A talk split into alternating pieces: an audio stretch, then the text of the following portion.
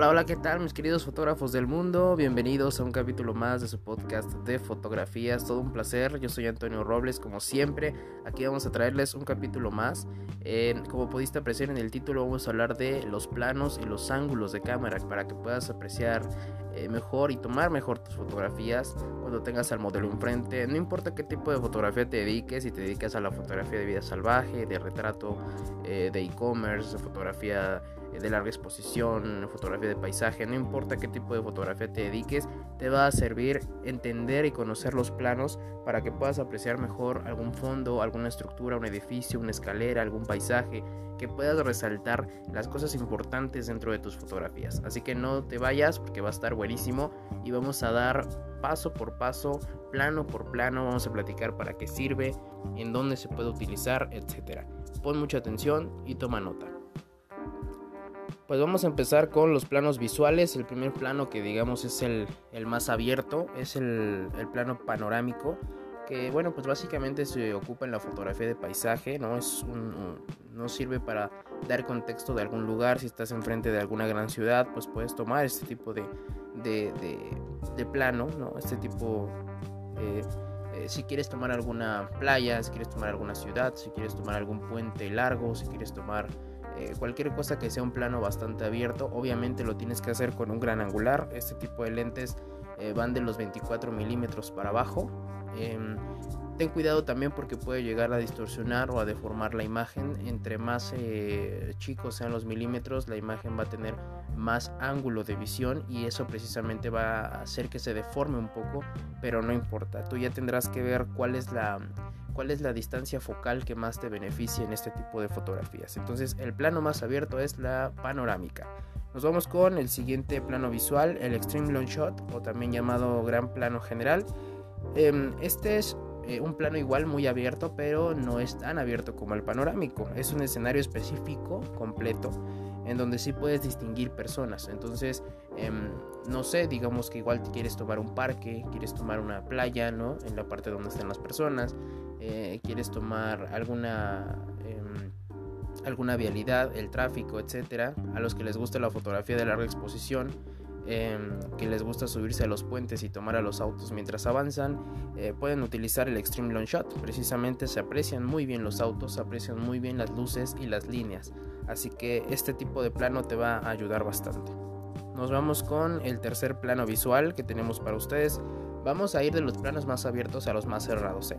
El siguiente es el long shot o también llamado plano general. Este abarca uno o varios personajes por completo, ¿vale? Em, si quieres tomar a, varios amigos, por ejemplo, a mí se me viene ahorita a la mente el ejemplo de los Beatles cuando son fotografiados en la calle. Bueno, pues ese es un long shot, es un plano general porque podemos apreciar a los cuatro Beatles. Em, al 100% de su cuerpo, se ven desde sus pies hasta su cabeza y bueno, pues se aprecia un encuadre totalmente completo, ¿no? Ese es un long shot para que te des una idea y en qué lo puedes utilizar, ¿vale? Se pueden apreciar uno o varios personajes totalmente eh, de pies a cabeza. Nos vamos con el siguiente que es el full shot o plano general corto o entero. El full shot eh, básicamente es captar a tu modelo de pies a cabeza. Pero esta, a diferencia del anterior, a diferencia del long shot, el full shot nada más nos permite apreciar a un modelo, no a más. Un modelo de pieza a cabeza. Em, muchas veces es utilizado como en el cine, pues es utilizado como para enmarcar al protagonista, que básicamente em, no lo hacen ver con, con, otro tipo de ángulos para darle a lo mejor eh, un tinte de que es malo, un tinte de que es bueno, etcétera. Eso lo vamos a ver ahorita con los ángulos de cámara. Pero en este plano sirve para encuadrar a una persona de pies a cabeza, ¿vale? Ese es el full shot. Después nos vamos con el plano americano. El plano americano nos sirve para eh, enmarcar a un personaje, a tu modelo en este caso, de rodillas a la cabeza. ¿Vale? Cuando tengas que eh, cerrar un poco más el plano en una fotografía de retrato que nada más quieras tomarle al personaje o al modelo de las rodillas para arriba, es un plano americano, ¿vale? Y este se puede utilizar también no solamente en una persona, también lo puedes utilizar en dos o hasta en tres personas, dependiendo la distancia que tengas de ellos. Obviamente ten mucho cuidado. El siguiente, que es un plano más cerrado, es el medium shot. Este, em, este tipo de plano lo que abarca nada más es de la cintura para arriba. Así que igual lo puedes utilizar mucho en fotografía de retrato de la cintura para arriba. Me voy a enfocar en la fotografía de retrato porque aquí puedo ejemplificártelo de mejor manera, pero lo puedes utilizar mm, hasta en fotografía de vida salvaje, etcétera. ¿eh? Reitero, siempre los planos pueden ser utilizados en diferentes tipos de fotografía. Sin embargo, yo te estoy explicando con la fotografía de retrato para que me des eh, un mejor entendimiento de los planos. Nos vamos con el medium close-up o también llamado plano de busto, ¿sí? que es un personaje o un, modelo de pecho para arriba. ¿Vale? Ese lo puedes hacer mientras el modelo está sentado o simplemente si está parado y posando enfrente de la cámara, pues puedes tomar del pecho para arriba y eso se llama medium close-up. Nos vamos con el close-up que es una toma todavía más cerrada que abarca solamente del cuello para arriba, ¿vale? El medium close-up del pecho para arriba y el close-up es del cuello para arriba acuerdo? Esto también es muy utilizado en fotografía de retrato para hacer énfasis en algún eh, tipo de joyería, etcétera. Igual el medium close-up es también muy utilizado para fotografía de e-commerce, para fotografía de joyería, para fotografía eh, de, de modelaje, de maquillaje, etcétera. Nos vamos con el Big Close-Up o también llamado primerísimo primer plano. Es un plano todavía más cerrado donde nada más podemos ver el rostro del modelo, nariz, ojos y boca. Solamente eso se puede apreciar en este Big Close-Up porque nos estamos acercando todavía más a nuestro modelo. Recuerda que en el capítulo donde hablamos de la profundidad de campo, especifiqué que entre más te acerques a tu modelo, más corta va a ser la profundidad de campo, es decir, el fondo va a salir más desenfocado. Así que también ten cuidado para que puedas encuadrar muy bien. Otro de los puntos que te quiero decir es que cada, cada lente, cada tipo de lente de tu cámara tiene una distancia mínima de enfoque, que viene grabada en el lente por fuera. Así que también tómalo muy en cuenta, investiga muy bien cuál es la distancia mínima de enfoque de tu lente para que puedas enfocar perfectamente. El siguiente es el Extreme Close-Up o plano de detalle, que es nada más una parte específica del personaje o un objeto. Esta sí es utilizada para joyería, fotografía de vida salvaje, o sea, fotografía de insectos, fotografía de miniatura o para tomar en cuenta nada más resaltar algo del modelo, como los ojos, las pestañas, los labios, las uñas, etc. Cualquier cosa que tengamos que acercarnos demasiado es un extreme close-up para nada más resaltar una sola parte. Puede ser un objeto o puede ser algo que, que sea muy bonito del modelo o la modelo. Y bueno, con esto terminamos con los tipos de planos. Ahora nos vamos con los ángulos de cámara. Si tienes alguna situación con algún plano o quieras resaltar algún otro plano, por favor házmelo saber a través de tu correo, tu podcast de fotografía gmail.com o mándame mensaje al Instagram como Antonio Robles, Antonio Robles-ph. Perdón, ese es el Instagram de fotografía de este podcast.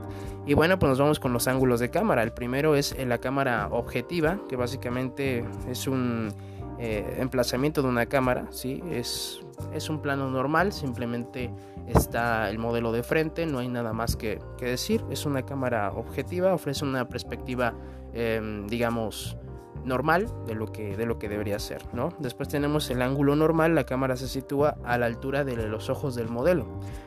Eh, o de los actores en caso de que estés haciendo un cortometraje, estés haciendo un, largometraje, una película, etc. Eh, se sitúa a la altura de los ojos la cámara y desde ahí tomas la fotografía.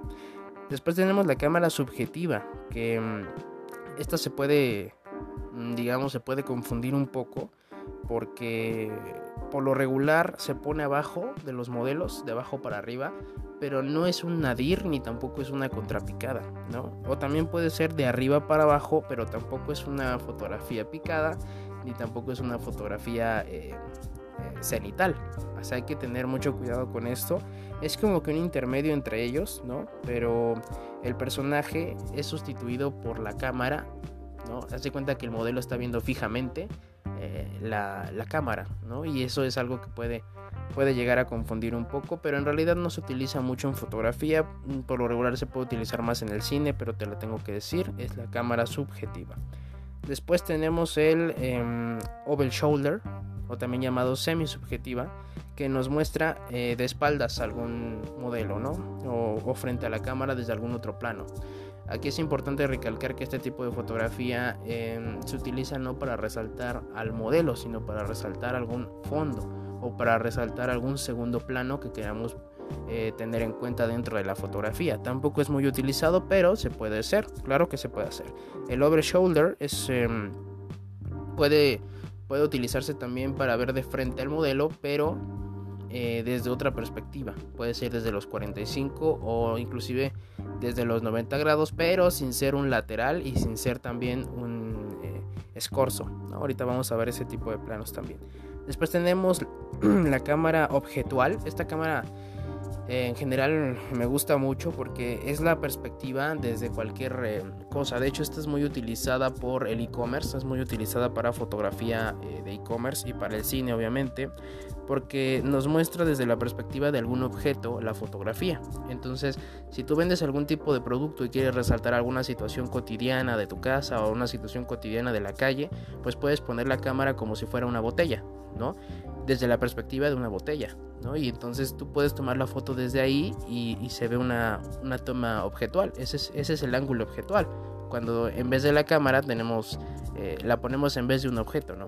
Y la vemos desde la perspectiva del objeto. Es como si tú fueras una botella, o como si tú fueras una fruta, o como si tú fueras un plato, y puedes ver desde ese ángulo la situación que está retratándose en la fotografía. Después tenemos la picada, que ya la habíamos comentado anteriormente, es un ángulo donde la cámara se inclina eh, de arriba hacia abajo. Esto por lo regular lo he visto en fotografía de retrato cuando están sentados en alguna escalera que está por debajo y tú tomas la foto desde arriba. Esa es una, fotografía picada. Recuerda el nombre, picada hacia abajo, ¿vale? El fotógrafo está arriba y la modelo está abajo. Así de sencillo. Y después tenemos su contrario, la contrapicada, que es totalmente eh, lo opuesto. El fotógrafo está abajo y la modelo o el modelo está arriba tomas la fotografía desde la perspectiva de abajo. Pero no se vayan a confundir porque no es una toma cenital ni tampoco es una toma em, nadir. Ahorita lo vamos a platicar para que lo tomes en cuenta. Después tenemos el ángulo holandés. El ángulo holandés es una fotografía chueca. Es un ángulo chueco. Se inclina lateralmente la cámara em, para dar algún énfasis en alguna situación. Em, digamos si una persona está sentada en un sillón y está frustrada, entonces con un ángulo holandés, es decir, inclinando un poco la cámara hacia un lado, puedes tomar em, un ángulo más eh, enfático para resaltar la emoción del modelo, ¿no? Eso es algo que también tienes que tomar muy en cuenta.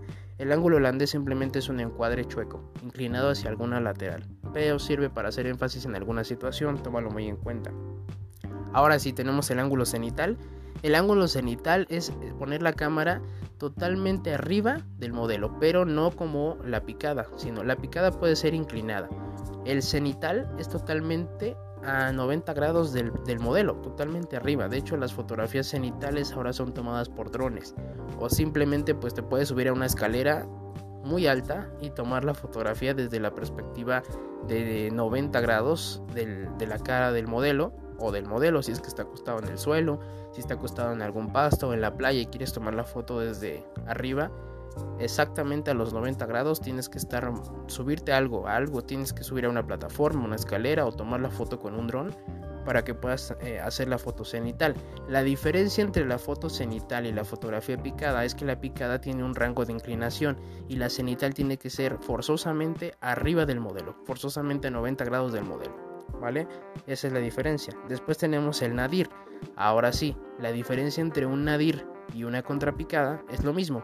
Es que la contrapicada tiene un, un rango de inclinación y, y el nadir es exactamente abajo del modelo. A 90 grados del modelo, pero de abajo para arriba. ¿Vale? Entonces aquí los que están conjuntos para hacer el resumen es la picada y la contrapicada. Y el nadir con el cenital. ¿De acuerdo? Para que no te vayas a confundir, nadir y cenital son a 90 grados del modelo, arriba abajo, y la contrapicada es arriba abajo pero inclinados, ¿vale? Después tenemos el ojo de hormiga, que esto es algo que he visto que es una tendencia eh, en Instagram, he estado viendo en los Reels y también en, diferentes creadores de contenido que ponen la cámara a ras de suelo, ¿vale? Ese es, la, ese es el ojo de hormiga o también llamado rasante. Pones la cámara a ras de suelo y desde ahí tomas la fotografía del modelo. ¿Vale? No hay nada más a explicar, creo que está bastante específico. Y después tenemos la vista de águila o, toma aérea. Esta, insisto, ya ahora es utilizada y fotografiada por los drones para algún documental o para resaltar algún tipo de patrón de árboles, para resaltar la playa, para resaltar una ciudad, etc. Pero em, bueno, pues la cámara literalmente se sitúa en el aire, entonces a menos de que no estés en un helicóptero con un eh, soporte universal de cámara, tendrás que tomarla con un dron, ¿de acuerdo? Después tenemos el reflejo indirecto. Y esto también lo he visto como tendencia en Instagram porque muchos fotógrafos toman la foto con espejos, ¿vale? Porque, ¿qué pasa con el espejo? Pues el modelo está viendo hacia un lado y el espejo resalta otro encuadre. Y eso es un reflejo o indirecto. Estamos encuadrando al modelo pero desde otra perspectiva, desde la perspectiva del espejo. No sé si me explico, pero si no me explico, ve en Pinterest y en Instagram este tipo de encuadres, este tipo de ángulos de cámara porque son muy interesantes, dan otra perspectiva de, las fotografías. Después tenemos la em, fotografía frontal, que bueno, pues es literalmente cuando el modelo está viendo hacia la cámara, no hay nada más que explicar, está viendo fijamente al lente de la cámara eh, de manera eh, frontal. Después tenemos el dorsal, que es eh, cuando estamos viendo em, del lado opuesto al modelo, estamos viendo de espaldas, pero igual se utiliza para resaltar alguna parte que esté en segundo plano. A lo mejor si el modelo está en un escenario de teatro y estamos queriendo resaltar a todo el público, entonces tenemos que tomar una fotografía dorsal. ¿Para qué? Pues para que resaltemos al público, pero sin dejar de lado al modelo, ¿entiendes? Después tenemos el perfil lateral que no hay nada más que explicar, también es muy entendible. Es cuando el modelo pues está eh, de perfil y nosotros lo tomamos desde esa perspectiva. Un ejemplo pues sería eh, la fotografía de los Beatles, regresando a ese ejemplo. La fotografía de los Beatles es una fotografía de perfil o lateral. A ellos nada más les vemos la mitad, eh, la mitad de su, de su rostro, la mitad de su cuerpo, porque van caminando hacia una dirección y nosotros tomamos la fotografía de, perfil, ¿vale? Entonces ahí esa fotografía eh, los estamos tomando de cuerpo entero, pero desde un ángulo perfil o lateral, ¿vale? Para que me entiendas. Después ahora sí tenemos el escorzo, que ya lo había mencionado anteriormente. El ángulo escorzo es cuando la cámara se coloca a 45 grados del modelo. En este caso no estamos hablando ni de un perfil lateral, ni estamos hablando de un perfil eh, de frente, más bien de un ángulo frontal, estamos hablando de uno mediano entre el frontal y entre el perfil lateral. Estamos hablando de colocar la cámara a 45 grados, ¿de acuerdo? Eso sería un ángulo escorzo. Después tenemos el semidorsal, que igual muestra una perspectiva de 45 grados, pero de espaldas el, modelo está de espaldas. Entonces aquí tenemos el lado contrario, así como el picada y el contrapicada. Tenemos el, el escorzo y el semidorsal, que es tenerlo a 45 grados pero de espaldas y a 45 grados pero de frente. ¿De acuerdo? Y bueno, pues con esto Hemos terminado con algunos tipos de ángulos y con algunos tipos de planos para tus fotografías. Recuerda que eh, siempre puedes preguntar en tu correo, tu podcast de fotografía gmail.com, mandar tus fotografías, hacer preguntas, etcétera, para hacer retroalimentación y también en mi em, podcast eh, seguiré subiendo capítulos posteriormente para aclarar tus dudas. Y también te recuerdo que el, Instagram es Antonio Robles-PH para que puedas mandar mensajito a toda la gente que ya mandó mensajes eh, agradeciendo, agradeciendo los capítulos, agradeciendo el contenido, agradeciendo la información, agradeciendo el conocimiento. Yo les agradezco más a ustedes por darse la oportunidad de escuchar mi podcast, habiendo ya todavía bastantes eh, creadores de contenido en, Spotify, en Apple Podcast y en Google Podcast. Yo les agradezco mucho eh, que quieran escuchar el mío. Y pues nada, aquí seguiremos para todos ustedes. El día de hoy se habló de planos y ángulos de cámara para tus fotografías. Mi nombre es Antonio Robles, es todo un placer. Recuerda cuidarte por la pandemia y seguiremos eh, subiendo más contenido para ti. Chaito. Thank you.